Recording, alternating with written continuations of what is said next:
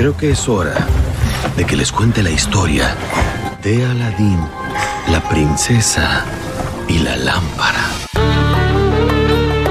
Tras ver el éxito que cosecharon las adaptaciones en carne y hueso de clásicos como Cenicienta, El libro de la selva o La Bella y la Bestia, The Walt Disney Company apostó en el 2019, porque esta película ya tiene unos dos años, por una nueva versión en imagen real con Aladdin, exacto. Que por cierto, la historia de Aladdin se basa en un cuento de hadas árabe del mismo nombre y que se encuentra dentro de la histórica recopilación medieval Las Mil y Una Noches. Me darán la razón aquellos que han leído este libro. Yo lo leí o mi tía me lo leía cuando era pequeña. La verdad no la vi venir. Y debemos mencionar que esta live action está basado en el largometraje animado que se estrenó en el año 1992 y así seguir presente en el corazón de todos. Creo que es una estrategia de Walt Disney el hecho de que se perpetuaron en la década de los 90 con todas estas películas animadas. Quieren mantenerse en el corazón de los seres humanos a través ahora de las live action. Uy, ese mono hizo trampa, ¿eh? En esta ocasión el director fue el británico Guy Ritchie, eh, que es director de películas como Sherlock Holmes o Snatch y otros. Se evidencia su presencia con su característica edición, ese estilo de secuencia rápida frente al Pacífico Ágrava, esta ciudad ficticia en Aladdin. Bueno, aquí voy a hacer un paréntesis y voy a pedir la opinión de mi esposo porque la semana pasada acaba de mirar Snatch Cariño, dime si después de haber mirado Snatch no dices sí, de ley la dirección de la película de Aladdin es de Guy Ritchie. Por supuesto que se ve la mano de Guy Ritchie, eh, me encantan los cortes, muy dinámicos, creo que le funcionó bastante bien para esta película que es familiar y tiende a ser bastante dinámica, bastante entretenida. Yo no sé si también sabías que en esta película se estrenó es su primer gran largometraje para el actor que interpreta a Aladdin. ¿Qué te pareció su, su, actuación al ser su primer gran papel cinematográfico? Porque además comparte con un reparto de estrellas a la gran pantalla como Will Smith, que es de Soy Leyenda, por ejemplo, o Naomi Scott de Power Rangers. Bueno, en, en cuanto a estos dos últimos actores que fueron los actores principales, Mena Massoud y la... Eh, actriz Naomi Scott. Naomi Scott, exacto. Eh, creo que eh, Guy se atrevió, se lanzó para mostrar nuevas caras. Aún estos actores ya vienen teniendo un papeles protagónicos en series de televisión. Por ejemplo, Mena Massoud eh, comenzó a actuar desde, lo, desde el 2011. Sí, cierto. Y ha venido desarrollándose, subiendo en su, en, en, en su carrera artística. Te voy a vigilar, chango. La crítica acabó con Will Smith. Algunos dijeron que no podía competir contra Robin Williams, quien interpreta a Aladdin en la película animada. Mm, ya veremos eso. Pero personalmente su genio tiene un gran carisma, un estilo por sí mismo. Además, dentro de la película de esta live action, tiene su propia historia y me parece que le da un final más realista y hermoso al ver al genio convertido. Ay, no voy a spoilear la película, solo hasta ahí voy a llegar. No sé qué piensas mejor del desempeño de, para aquellos que no la han visto, del desempeño de Will Smith como el genio. Bueno, a mí me gusta mucho la caracterización que hace Will Smith del genio. No se compara eh, con la caracterización del genio de los dibujitos animados, pero es porque, claro, eh, Robin Williams eh, sola, solamente puso la voz y la caracterización del genio es una caricatura, es decir, es algo más caricaturesco, algo más donde tú puedes utilizar muchísimos más recursos que con alguien de carne y hueso. Entonces no puedes poner en, en, en, una balanza de comparación. Porque es diferente. Porque es diferente. Sí, claro, claro que es una reinterpretación. Pero tenemos que entender que cada actor le tiene que poner vida y parte suya al personaje, que es lo que hizo Will Smith. A mí me gusta mucho la actuación de Will Smith. Creo que cada uno pone un sello indiscutible, tanto Robin Williams haciendo de genio en la película animada como Will Smith en cambio en esta live action. De hecho, me encanta la amistad sincera que se enfatiza en esta nueva versión del 2019 que siente el genio hacia Aladdin, este valor de la amistad que enriquece la historia. Sucede que los genios nunca tienen amigos. Dijiste que tenías un amigo fiel en mí. No. Bueno, pasándonos a otra área, el vestuario es espectacular, los colores a simple vista son hermosos. El secreto está en los detalles. Y la interpretación de las canciones está actualizada de buena manera. Y aquí otro dato curioso. La banda sonora se encargó el mismo compositor de la película animada. Por eso es que se mantiene ese esplendor de la música, el tratamiento de las canciones. Fue hecha por Alan Menken. Uy, ese mono hizo trampa, ¿eh? Otro de los datos curiosos y espectaculares es la cantidad de gente que utilizaron para la entrada de Aladdin. Cuando llega a la ciudad de Agrava. Sí, más de 200 bailarines y la misma cantidad de extras utilizaron en la entrada de Aladdin, en ese baile que realizan. Es espectacular.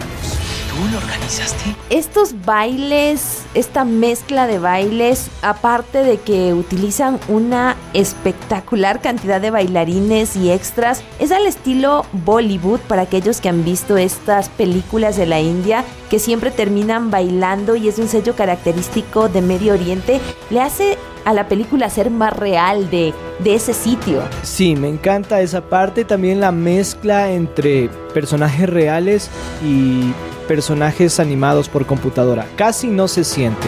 Digo casi no se siente porque si te pones a hilar fino y a ver a detalle, hay partes en las que se siente... Ah, pero ¿por qué tú eres experto en eso? se siente el fuego. No, mentira. Eh, se siente esa transición. Por ejemplo, Aladdin, el, el mago de, de la película. El genio. El genio, sí lo hicieron tanto en 3D como en personaje real. Y hay, un, hay transiciones en las que sí se siente, sí se, se nota cuando está animado. Cuando... ¿Será por los músculos extras que le pusieron como genio? sí, y también por, por la caracterización. Claro que utilizaron captura de movimientos para este tipo de, de acciones en las que se lo anima por computadora.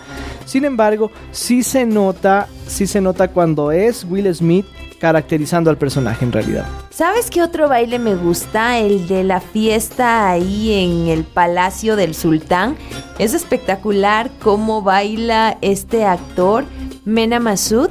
La coreografía que interpreta es espectacular. Yo quedé anonadada. Me gusta. ¡Claro que te gusta! ¡Yo lo hice! Yo lo hago brillar técnicamente brilla. Sobre todo en el baile cuando el genio lo ayuda, ¿no? Sí, claro. Y, la manera de coordinar entre el dedo del genio y los pasos de... Pero bueno, estamos spoileando Así, mucho. demasiado. Algo que me dejó anonadado y me encantó también es cómo construyeron el personaje de Raja.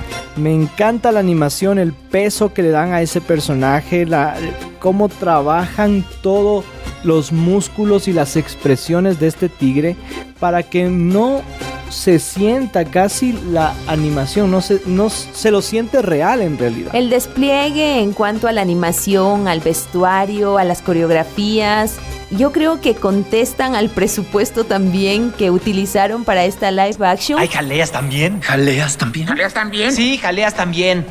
Jaleas de ñame, jaleas de higo. Yo amo el y, ñame. Y de dátiles exóticas. Deliciosas jaleas sin semillas. Dejemos las jaleas en paz, ¿está bien? ¿Qué? Traemos joyas. El valor que utilizaron, el costo fue de 183 millones de dólares, mientras que las otras cintas, como el libro de la selva, tuvo una cantidad bastante inferior. Sí. Otra cosa que es, cabe recalcar y cuando se aleja el director de la primera versión de Aladdin es en darle esa humanidad al genio. Y no solo hablo eh, en cuanto a la amistad, Estoy hablando que hay un, hay un lugar, hay un momento en la película que tienen que verlo cuando el genio se enamora, su corazoncito late por alguien. Por eso decía que esta historia, esta live action de Aladdin, también cuenta una historia paralela acerca del genio, acerca de esa humanidad del genio y esa ese deseo de libertad de lo ser hacen humano. mucho más humano, lo hacen mucho más humano en la versión animada y no es tan todopoderoso como en la versión animada. Sí, tienes mucha razón. Bueno, aparte de estas curiosidades, la verdadera razón por la que te estamos recomendando ver en familia a Aladdin es también por el sinnúmero de principios que se manejan durante toda la película, empezando por el sentido de la amistad por parte del genio y Aladdin y viceversa, que ya lo hemos mencionado, pero hay otros conceptos bien establecidos que como seres humanos debemos tenerlos presentes. Escuchemos algunas de las frases que resumen estos conceptos. ¿Te parece? Sí, y dice así.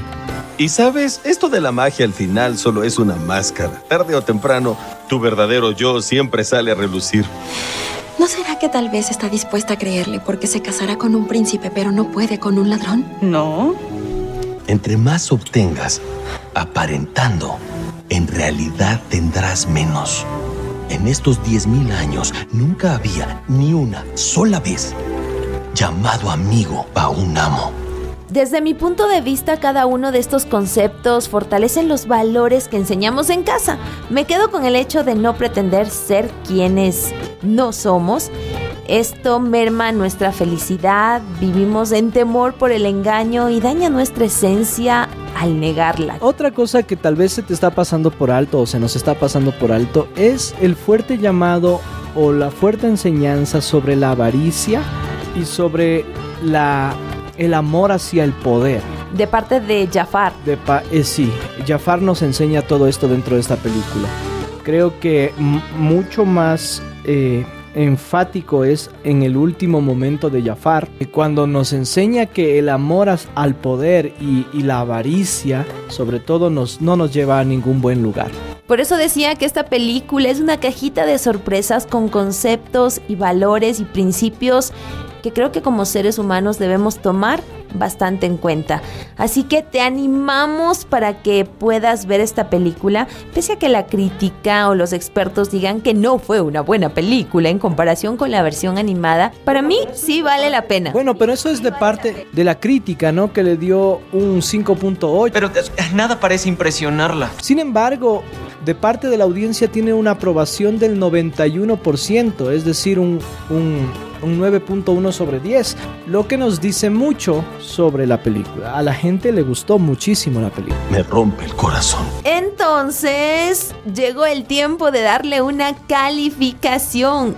¿Cuánto le pones tú? Yo le pongo un 9. Yo le pongo un 9.2. Si sumamos y dividimos, le da 9.10. Me gusta. ¡Claro que te gusta! ¡Yo lo hice! Yo lo hago brillar. Técnicamente. Espero que no lo dudes y si no la has visto, disfrútala. Y si ya la viste, pero no la viste con tu familia, vuélvela a disfrutar. Y no solo véanla, sino también dialoguen sobre aquellos conceptos que se manejan muy bien en la película y que como familia debemos acuñarlos. Gracias por ser parte de Vale la Pena. Recuerda que tenemos otras películas seleccionadas para que puedas compartir en casa.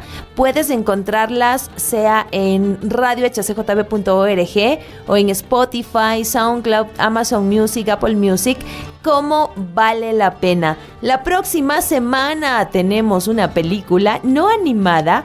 ¿Cuál será? ¿Cuál será? Averígualo en el próximo Vale la Pena. Y si tienes alguna sugerencia de aquella película que te gusta mucho y piensas que vale la pena mirarla, puedes escribirme a mis redes. Encuéntrame como Tami Torres en Facebook e Instagram. Hasta la próxima.